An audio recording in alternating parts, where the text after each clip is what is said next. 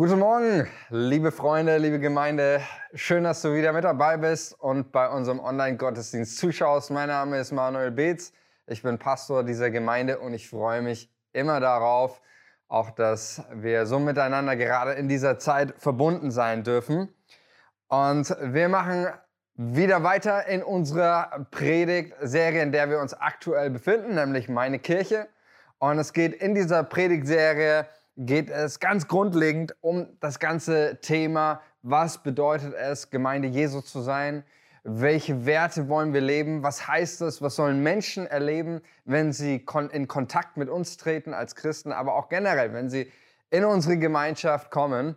Und es ging letztes Mal, ging es mir in dieser Predigt um den Wert der Großzügigkeit, dass wir eine Gemeinschaft sind, in der Menschen Großzügigkeit erleben, in der Menschen großzügig leben hinsichtlich ihres gesamten Lebens, mit ihren Begabungen, mit ihren Talenten, mit ihrer Liebe, mit ihrer Zeit, mit ihren Finanzen, mit all den Dingen. Wir wollen Großzügigkeit leben, weil wir glauben, dass dadurch, durch das, was wir kultivieren, auch an Werten, Menschen in eine Kultur des Himmels kommen, in der sie etwas von Jesus riechen.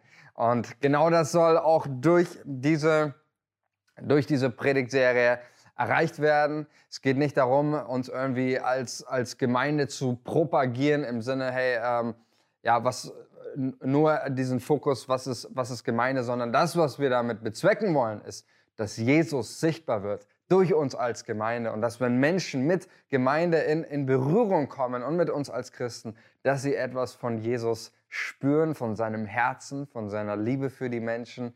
Und deswegen freue ich mich wieder, dass wir heute wieder darum, darüber nachdenken, was macht uns als Gemeinde in Langwasser aus. Und Paulus schreibt mal einen sehr interessanten und sehr wichtigen Satz an die Philippa. Da schreibt er, ihr sollt unter euch so gesinnt sein, wie es der Gemeinschaft in Jesus Christus entspricht. Ja, also das ist dieses unser Denken, ja, so wie wir denken, egal ob unser Denken von Gemeinde oder von unserem Leben, von unserem Miteinander, das soll so, so, ich sag mal, soll geprägt sein von Jesus, wie es einer Gemeinschaft entspricht, die, die von Jesus her denkt, die von ihm herkommt, in der, deren Mitte er der Herr ist. Und deswegen wollen wir damit mit dieser Predigtserie einfach diesen, diesen Aspekt, wir wollen eine Gemeinschaft sein, die vom Herzen, vom Herzen Gottes, vom Herzen Jesu inspiriert und bewegt ist. Und deswegen wird Thema der heutigen Predigt einer unserer Kernwerte ist nämlich dieser, nämlich wir leben dienend. Darum geht es heute. Wie gesagt, wer beim Jubiläum mit dabei war, der kennt die Werte alle schon. Heute geht es um den Wert, wir leben dienend.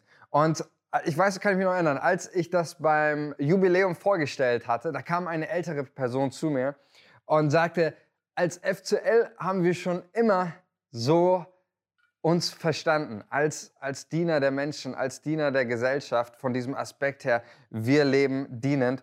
Und ich fand das richtig großartig, weil es tatsächlich etwas ausmacht, was, ähm, was diese Gemeinde, auch uns als Gemeinde, bestimmt eine Haltung des Dienens eine Dienstgesinnung zu haben. Ich finde auch gerade nicht nur beim Jubiläum, sondern wir hatten auch vor Corona-Zeit eine Teamnight in unserer Gemeinde, wo etliche Mitarbeiter ähm, zusammengekommen sind, wo wir gemeinsam gefeiert haben. Und was da einfach sehr schön deutlich geworden ist, ist, wie viele unzählige Menschen in dieser Gemeinde mit ihren Gaben, mit, mit dem, äh, mit ihrer Zeit, wie sie das einfach hineinbringen in die Gemeinschaft, anderen dienen, nicht nur fragen, hey, was springt für mich raus, sondern was kann ich in die Gemeinschaft einbringen. Und ähm, das, ist, das ist so genial, das zu sehen. Und ich glaube, das ist auch immer wieder wichtig, ist mir wichtig, immer wieder zu betonen, habe ich an anderer Stelle auch schon immer wieder gemacht, dass ähm, gerade beim Dienen geht es ja nicht immer nur um, um eine Form des Dienens. Ja? Gerade jüngere Leute dienen vielleicht auch mehr mit ihrer Kraft, die sie haben, auch mit, mit ihrer, äh, je nachdem in welcher Lebenslage du bist, auch mit der Zeit, die du hast. Ähm, aber was ich auch genial finde, und das ist auch so wichtig, gerade ältere Leute dienen dann oft eben mit der Gabe des Gebetes. Ja, auch durch, durch Gebet der Gemeinde zu dienen, ist so ein, so ein wichtiger, wichtiger Punkt und Schlüssel. Mich haben die Woche einige Leute angeschrieben, einige ältere Leute und haben gesagt, wir beten jeden Tag für euch. Und ich habe mir gedacht, wow, Das ist großartig und ich kann mich nicht oft genug bedanken für diesen Dienst, für diese Hingabe, für uns als Leitung, aber auch generell für uns als Gemeinde und für die Menschen zu dienen. Das Gebet ist ein wichtiger, unerlässlicher Dienst. Und so sind wir eine Gemeinde, in der man einander dient, in der man die unterschiedlichsten Gaben mit reinbringt. 1. Petrus 4, Vers 10. Und dient einander, ein jeder mit der Gabe, die er empfangen hat. Wow, oder? Finde ich richtig starke Zeilen, die Petrus hier formuliert. Und einfach auch ein fantastisches Bild, das Petrus uns hier malt. Gemeinde als ein Ort des Dienstes. Gemeinde als ein Ort der, der Gaben, des Potenzials, der Fülle, wo Menschen hineinkommen, unterschiedlichen Alters, unterschiedlicher Herkunft, unterschiedliche, was weiß ich. Und jeder hat etwas von Gott empfangen und darf es mit hineinbringen. Ja, das ist, äh, sagt der Petrus hier in diesem ein jeder mit der Gabe, ein jeder. Ja, da steht nicht nur irgendwie äh, der Pastor soll der Gemeinde dienen mit der Gabe oder was weiß ich, sondern ein jeder mit der Gabe, die er empfangen hat. Und das ist ein grandioses Bild, das Petrus uns hier zeichnet. Und so wollen wir auch, auch weiterhin in diesen Prozess hineinkommen, uns entwickeln gerade und zu einer Gemeinde werden, die sich als Gemeinschaft äh, versteht und auch als, als Menschen, jeder persönlich versteht, als jemand, der anderen dient, als jemand, der, der sich nicht nur um sich selbst dreht, sondern seinen Fokus und seinen Blick auf anderen hat, um zu dienen. Und ich möchte mit euch jetzt in den Predigtext einsteigen, Johannes 13, weil das darum geht es an, an den Werten. Es geht nicht darum, dass wir uns diese Werte aus den Fingern ziehen, sondern es geht darum, dass die Werte, die wir leben als Gemeinde, die Kultur, dass sie eben geprägt ist vom Herzen Jesu. Und deswegen schauen wir uns die Person an, die ihr ganzes Leben, ihre Identität als, als Diener beschrieben hat, nämlich das ist Jesus Christus. Und ich möchte mit euch lesen, Johannes 13, ab Vers 1. Vor dem Passafest erkannte Jesus, dass seine Stunde gekommen war, dass er aus dieser Welt ginge zum Vater. Wie er die Seinen geliebt hatte, die in der Welt waren, so liebte er sie bis ans Ende. Und nach dem Abendessen, als schon der Teufel dem Judas, dem Sohn des Simon Ischariot, ins Herz gegeben hatte, dass er ihn verriete, Jesus aber wusste, dass ihm der Vater alles in seine Hände gegeben hatte und dass er von Gott gekommen war und zu Gott ging, da stand er auf vom Mahl, legte seine Kleider ab, nahm einen Schurz und umgürtete sich. Danach goss er Wasser in ein Becken, fing an, den Jüngern die Füße zu waschen und zu trocknen mit dem Schurz, mit dem er umgürtet war. Da kam er zu Simon Petrus, der sprach zu ihm, Herr, du wäschst mir die Füße? Jesus antwortete und sprach zu ihm, was ich tue, das verstehst du jetzt nicht. Du wirst es aber hernach erfahren. Da sprach Petrus zu ihm, nimmermehr sollst du mir die Füße waschen. Jesus antwortete ihm, wenn ich dich nicht wasche, so hast du keinen Teil an mir. Spricht zu ihm Simon Petrus, Herr, nicht die Füße allein, sondern auch die Hände und das Haupt. Spricht Jesus zu ihm, wer gewaschen ist, bedarf nichts, als dass ihm die Füße gewaschen werden. Er ist vielmehr ganz rein. Und ihr seid rein, aber nicht alle, denn er wusste, wer ihn verraten würde. Darum sprach er, ihr seid nicht alle rein. Als er nun ihre Füße gewaschen hatte, nahm er seine Kleider und setzte sich wieder nieder und sprach zu ihnen, wisst ihr, was ich euch getan habe? Ihr nennt mich Meister und Herr und sagt es mit Recht, denn ich bin es auch. Wenn nun ich, euer Herr und Meister, euch die Füße gewaschen habe, so sollt auch ihr euch untereinander die Füße waschen. Denn ein Beispiel habe ich euch gegeben, damit ihr tut, wie ich euch getan habe. Bis hierhin der Text. Und mich, mir persönlich geht es so, mich erstaunt dieser Text. Er bringt mich ins Staunen, er berührt mich. Ich finde ihn großartig und er offenbart uns etwas von dem, wer Gott ist. Ähm, Johannes schreibt hier von, von dieser Stunde Jesu. Es ist im Johannesevangelium, es ist der Moment, in dem Jesus zeigt, wer der Vater ist, in seiner Fülle, wie, wie, wie er wirklich ist. Es ist ein besonderer Moment der Gottesoffenbarung, dieser Moment, wo Johannes von der Stunde Jesu schreibt. Ja, Im Johannesevangelium ist es ein Stilmittel. Ganz am Anfang und an vielen anderen Stellen wird immer wieder gesagt, ähm, dass seine Stunde noch nicht gekommen war, wie zum Beispiel auf der Hochzeit zu Kana, wo es heißt, äh, dass seine Stunde noch nicht gekommen war. Aber jetzt ist dieser Moment gekommen, wo die Stunde Jesu gekommen ist und wo er uns in, in einer Klarheit zeigt, wer Gott ist und uns enthüllt, wer er wirklich ist.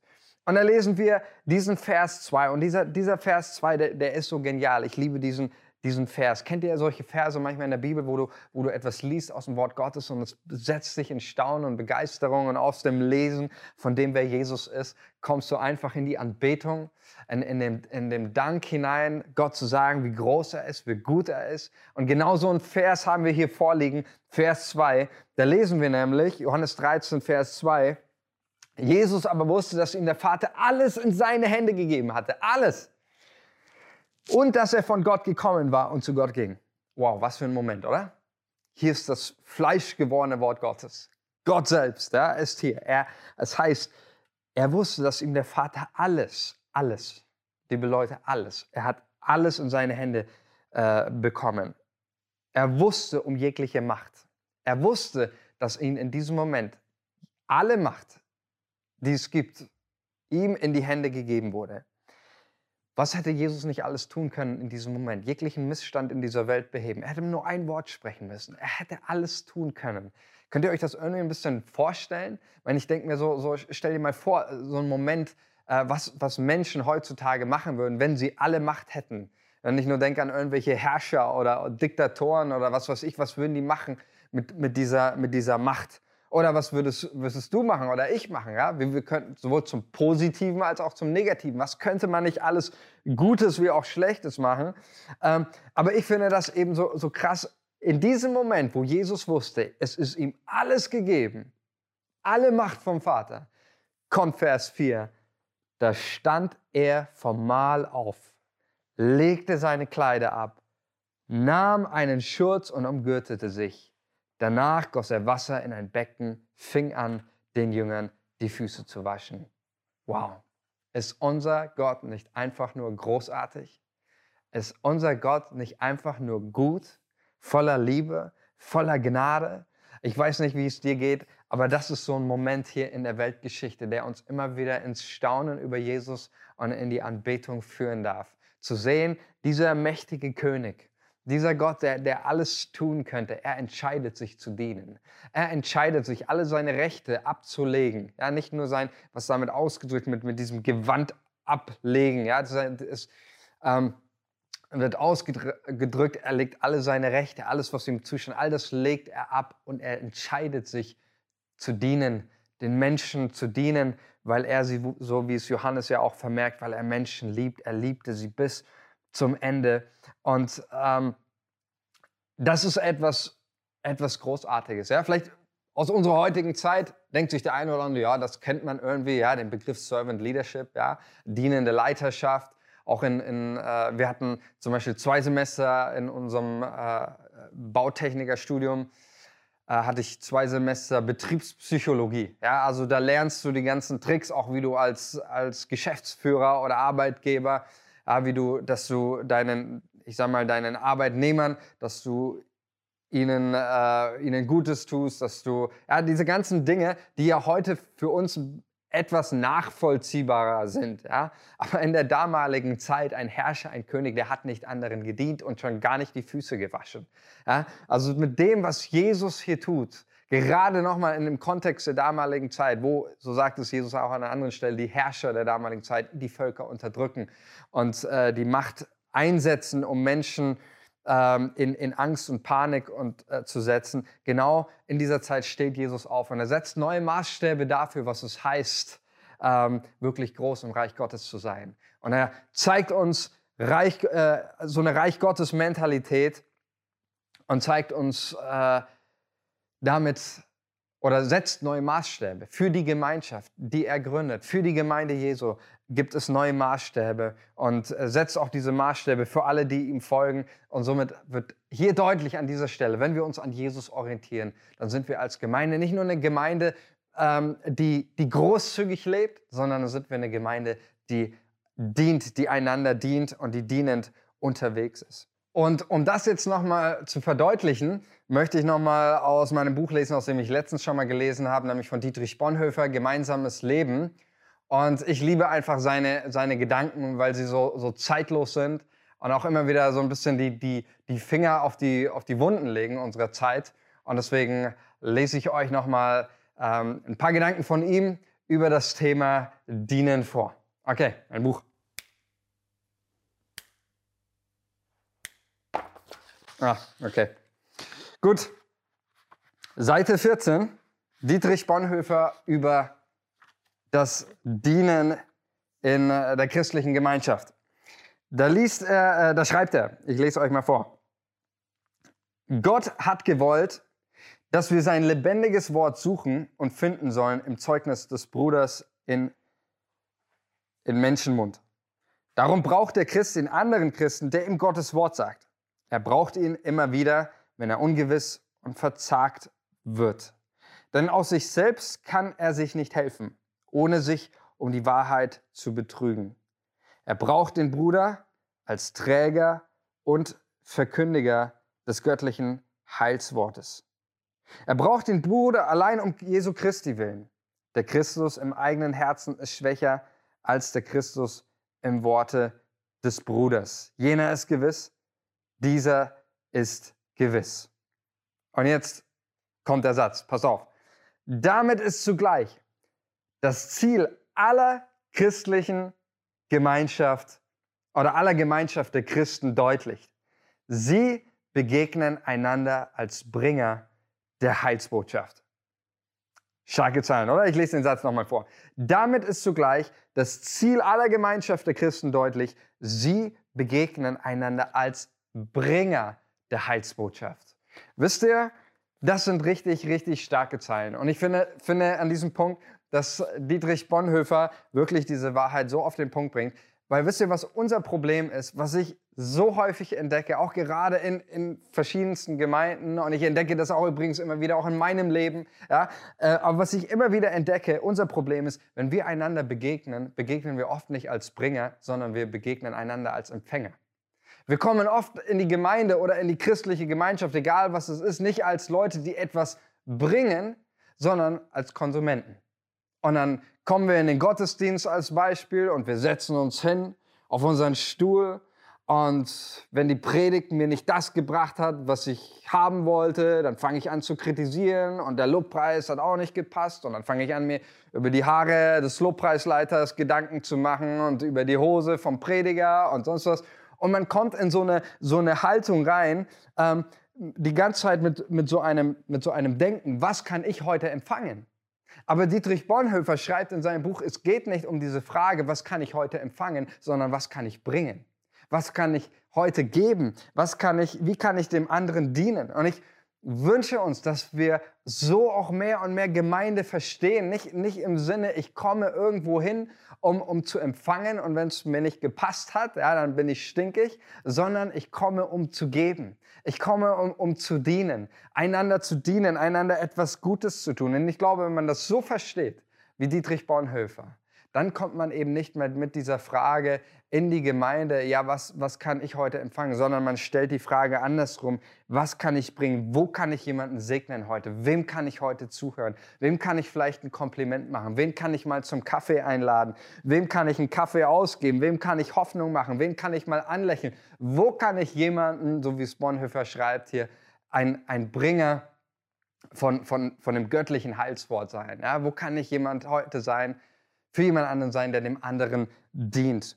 Und das ist gerade der Punkt, auch den ja Jesus verdeutlicht, der im Dienen deutlich wird. Dienen heißt den anderen in den Blick nehmen. Dienen heißt den anderen in den, in den Fokus nehmen und sich nicht mehr um sich selbst zu kreisen und nicht nur immer seine eigenen Ansprüche, seine eigenen Rechte zu, zu beharren, sondern zu schauen, wo kann ich dem anderen dienen? Wo kann ich ein Segen sein heute? Und ich glaube, es ist so wichtig, lasst uns das leben, liebe Freunde, diese Gesinnung, immer mehr uns dahin zu entwickeln, zu Menschen, die einander dienen, die, in, die zusammenkommen. Und das, was man fragt, ist nicht, was springt heute für mich raus, sondern was kann ich heute für jemand anderen rausspringen lassen. Und ich glaube, es ist so wichtig. Ich kann mich erinnern ähm, an ein Erlebnis, war in, in einer Gemeinde, nicht in, in, in dieser Gemeinde, äh, nicht in, in Langwasser, sondern in einer anderen Gemeinde. Und äh, ich war, ganz, war dort ganz neu ich habe dort mein, mein Vikariat gemacht und ich bin so durch die Kleingruppen durchgegangen und habe verschiedene Kleingruppen besucht. Und ähm, eine Kleingruppe, die war sehr interessant. In die bin ich reingekommen und dann sagte irgendwann sagte jemand so zu mir, ja, irgendwie hatten, hatten die das auch so als eine Chance genutzt, vielleicht auch, ja, der Vikar kommt mal, dann kann man mal den ganzen Frust loswerden, den man auf seine Kirche hat. Und dann sagte, sagte eine zu mir, du weißt so, ich gehe sonntags jetzt nicht mehr in den Gottesdienst. Und ich fragte sie, warum nicht? Und dann sagte sie zu mir, ja, da kommt nie jemand auf mich zu. Nie jemand spricht mich an, ich sitze da immer und, und keiner kommt auf mich zu. Und ähm, dann habe ich so gesagt, ja gut, ähm, bist du mal auf jemanden zugegangen? Nein, das ist nicht meine Aufgabe, das müssen die anderen machen. Ich war ja schon in anderen Gemeinden, da, geht, da läuft das alles viel besser und da war die Gastfreundschaft viel, viel toller und, und all das, aber, aber hier, niemand hat mich angesprochen. Ja, und äh, dann kam auch übrigens raus, und ja, auch, auch mitarbeiten, das mache ich jetzt auch nicht mehr. Warum? Ja, der Pastor hat mich nicht gefragt, ob ich mitarbeiten will. Und ich habe mir äh, in dem Moment gedacht, meine Güte, was für eine, was für eine Haltung bei, bei, bei vielen Leuten, wo es immer nur darum, darum geht, diese, diese Frage, ähm, wann kommt endlich mal jemand auf mich zu? Wann, wann äh, ruft mich mal jemand an? Wann bringt mir mal jemand einen Kaffee oder sonst was? Aber das ist nicht die Haltung des Dienens, sondern die Haltung des Dienens fängt immer beim anderen an. Immer, dieser, immer ist die Initiative von mir aus, dass ich sage, ich gehe, ich gehe und ich fange an zu dienen. Ja, das, was ich von anderen erwarte, ich tue es zuerst. Ich tue es zuerst. Ja, so wie unsere Rangers das immer zu sagen, pflegen in der goldenen Regel. Das, was ihr für euch von den Menschen erwartet, das tut ihnen. Und ich ändere das jetzt mal ab. Ich hoffe, ich kriege dafür keinen Ärger. Das tut ihnen zuerst. Ja, das ist ja das auch, was die Rangers damit meinen. Ne? Stimmt's, Michi? Ja. Ja, das, das, das, das tut ihnen auch. Ja, das, was man von anderen erwartet, das, ähm, das, tu ihnen, das tu ihnen zuerst. Damit fang an. Und ich glaube, das ist der, der entscheidende Punkt. Äh, dass, dass gerade das auch, was hier Bonhoeffer kritisiert, diese Einstellung, diese Haltung, dass es Menschen gibt und die warten die ganze Zeit nur darauf, dass irgendjemand anders anfängt zu dienen äh, oder ihnen zu dienen. Und ich meine, ich denke, bei Jesus, Jesus ist doch unser bestes Beispiel. Er zeigt es uns. War Jesus so da gesessen ähm, und, und hat gewartet? Und Jesus war da gesessen und hat sich so gedacht, so, ich warte jetzt mal. Wann, wann fängt denn eigentlich jemand mal an, mir die Füße zu waschen? Ja, stellt euch das mal vor, so Jesus wäre da gesessen im Kreis seiner Jünger, die liegen da so um, um den Tisch rum und Jesus denkt sich, wann, wann fängt denn endlich mal jemand an? Ja, wann, wann endlich mal jemand, sehen die nicht, dass ich dreckige Füße habe? Das sieht doch jeder. Ja, wann, wann kommt denn endlich, wann steht denn der Petrus endlich mal auf und fängt an, mir die Füße zu waschen? Ja, also ständig dieses, und Jesus schaut auf die Uhr, passiert nichts, 20 Minuten später und Jesus dann irgendwann so, äh, äh, so richtig, richtig genervt irgendwie sagen, ja, okay, dann mach's halt ich, ja. Und dann steht Jesus auf und ja, wenn ihr mir nicht die Füße wascht, dann fang halt ich an, so, ne? Hat Jesus das gemacht? Überhaupt nicht, sondern Jesus hat von sich aus gedient. Er stand auf, er ergriff die Initiative nicht aus Frust, nicht weil er genervt war, sondern wie es hier im Johannesevangelium heißt, weil er die Seinen liebte bis zur Vollendung. Und gerade das bedeutet es zu dienen. Es bedeutet nicht, dass ich in erster Linie etwas erwarte für meinen Dienst, sondern auch mein Dienst ist ein, ein Ausdruck meiner Liebe zu den Menschen, zu, zu Jesus. Und ich glaube, so möchte Jesus das verstanden haben, ähm, dass, wir, dass wir so einander dienen. Und ich weiß, und ich bin ganz ehrlich, das ist ein Ideal. Natürlich ist das ein Ideal, das, das keiner von uns irgendwie leben kann. Diese, diese Liebe, diese Hingabe, dieser Dienst aus diesem kompletten Uneigennützigen, diese reine Liebe, ja, das ist kein, äh, will ich ganz ehrlich sein, ist ein Ideal, an das keiner von uns jemals herankommen wird. Aber was Jesus uns zeigt, ist, ich glaube, den Versuch sollten wir unternehmen.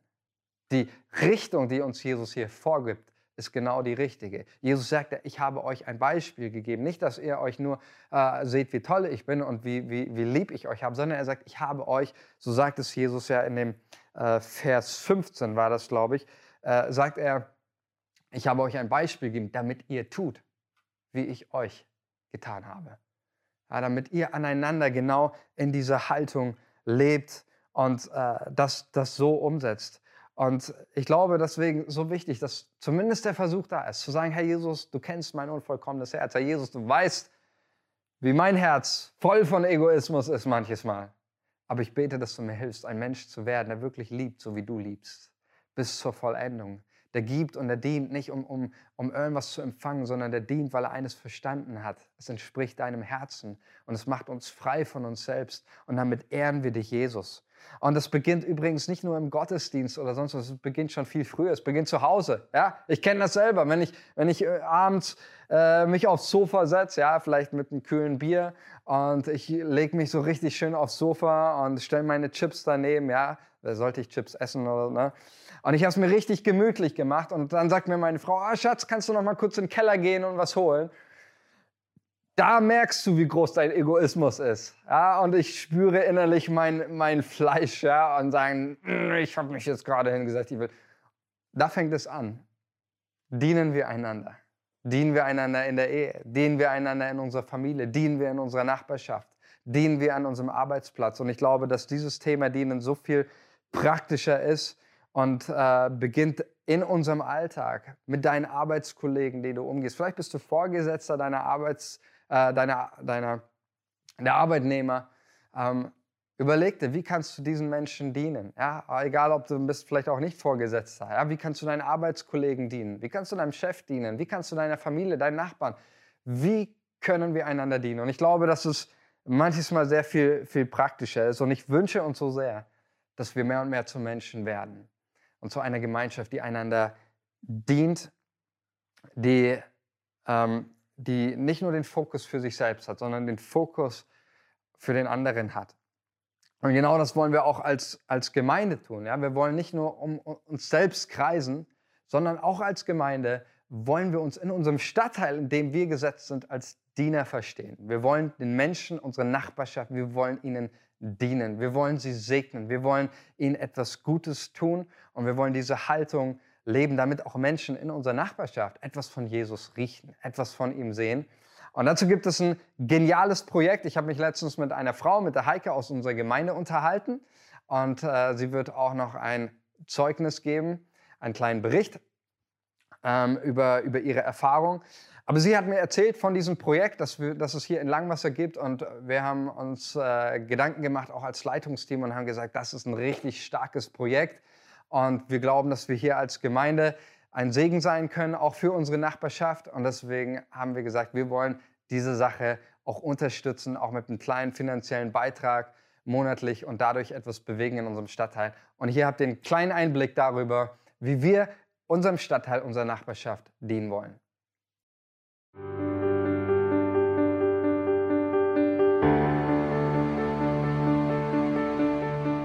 Es ist so, dass die UNO uns je, eigentlich fast jährlich abmahnt, Deutschland, weil in Deutschland jedes vierte Kind ohne Frühstück in die Schule kommt. Und das ist eigentlich ein unhaltbarer Zustand. Brotzeit bietet Kindern, benachteiligten Kindern, ein tägliches Frühstück an deren Schulen.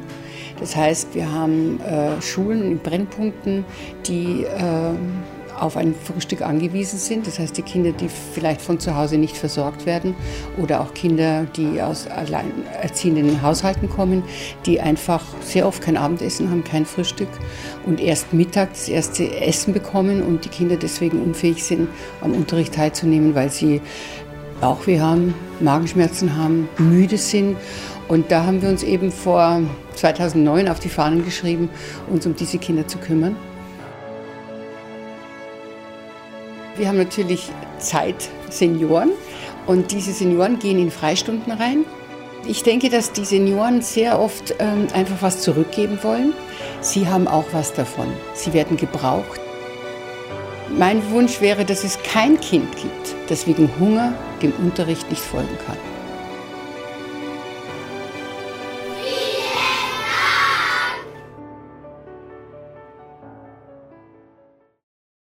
Ich hoffe, es geht euch genauso.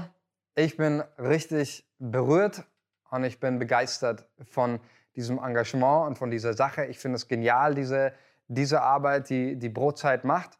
Wir haben uns mit, äh, auch mit den Verantwortlichen dort persönlich in Verbindung gesetzt und ähm, werden dieses Projekt lokal in unserer Nachbarschaft unterstützen, weil äh, diese, ja, ähm, diese Organisation und dieses Projekt ist an vielen Schulen auch hier in, in Langwasser, in unserem Stadtteil. Und es ist, die, dieses Projekt leistet einen ganz, ganz großen, wichtigen Beitrag. Zum einen äh, stellt es eine Verbindung her zwischen den Generationen ja, und heilt ein Stück weit auch einen Riss, der in unserem Land da ist zwischen den Generationen. Nämlich er bringt alte und junge Menschen gemeinsam in Verbindung. Und hey, das ist super, sorgt dafür, ähm, dass Kinder nicht hungrig irgendwie in die Schule gehen müssen. Und ich glaube, das ist doch eine Gelegenheit, auch wo wir als Gemeinde sagen können, hey, wir sind mit dem, was wir haben, wir sind, wir sind präsent in unserem Stadtteil. Wir dienen unserem Stadtteil. Wir lassen Menschen etwas von, von der Großzügigkeit Gottes spüren. Wir wollen Teil von, von dem sein, auch was in unserem Stadtteil passiert. Wir wollen nicht irgendwie ein exklusiver Verein oder Club sein, sonst was, sondern wir sind aktiv dabei, präsent zu sein in unserer Nachbarschaft. Und das geschieht ähm, dadurch, dass wir mit den Menschen in Beziehung kommen und dass wir anfangen, diesen Menschen zu dienen. Und ich freue mich darauf, dass es, ich weiß, es ist ein kleiner Schritt, aber lieber wir gehen, ein, wir gehen einen kleinen Schritt in die richtige Richtung als viele große Schritte in die falsche Richtung. Und deswegen freue ich mich einfach darauf, auch über, über das, was wir auch in Zukunft noch erleben werden noch, noch stärker diese Präsenz auch, auch auszustrahlen. Wir sind hier in Langwasser, um den Menschen dieser Nachbarschaft und den Menschen hier zu dienen. Darum geht es, liebe Gemeinde. Und in all dem soll, geht es natürlich darum, dass, dass Menschen durch, durch unser Handeln, dass ihnen Jesus greifbar wird und sie ihn dadurch sehen. Und äh, ja, das war's, liebe Leute, von mir. Wir werden jetzt ein, noch ein Zeugnis hören, ein, einen, äh, ein, ein Bericht werden wir hören. Und äh, von, von, einer, von einer Frau, von Heike, die eben ehrenamtlich sich bereits auch hier in unserer Nachbarschaft für, für die Kids und für die Menschen engagiert. Und darauf bin ich sehr gespannt. Hört es euch an, diesen Bericht. Und ich freue mich dann aufs nächste Mal. Wünsche euch ganz viel Segen für diesen Sonntag. Und wir sehen uns bis zum nächsten Mal. Macht's gut.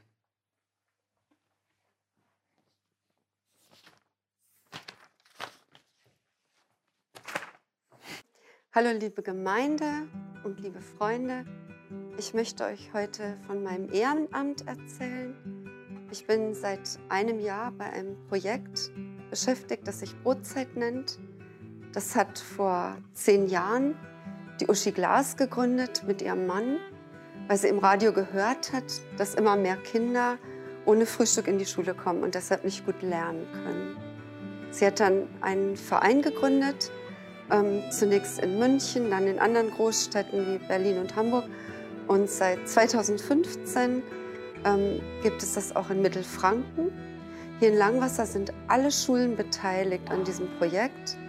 Und es bedeutet, dass alle Schüler vor der ersten Stunde zum Frühstücken kommen können. Das wird von Senioren vorbereitet und von 7.20 Uhr bis 7.55 Uhr darf jeder mitessen. Gesponsert wird das Ganze vom Lidl und wir Senioren immer zu zweit bereiten ein schönes Frühstücksbuffet vor, nehmen uns Zeit, uns mit den Kindern zu unterhalten. Die freuen sich oft schon auf uns und können uns erzählen, wie es ihnen geht, was an dem Tag läuft. Und so kommen einfach die Generationen zusammen. Eine ganz tolle Arbeit, finde ich. Und es ist auch nicht so schwierig, da anzufangen. Man ruft die Frau Ehrenfort an und sagt, dass man da Interesse hat. Dann braucht man ein Führungszeugnis und eine Hygienebelehrung vom Gesundheitsamt.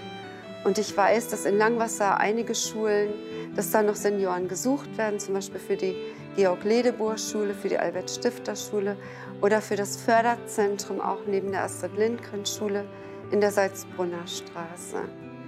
Ähm, ich bin auf dieses Projekt gestoßen durch ein Buch von der Uschi Glas, das heißt Herzenssache. Und da möchte ich euch mal einen kleinen Ausschnitt daraus vorlesen. Die Uschi Glas ist davon überzeugt, dass jeder etwas bewirken kann, ob arm oder reich, ob jung oder alt, ob vielbegabt oder nicht. Jeder kann seinem Nächsten mit Liebe begegnen.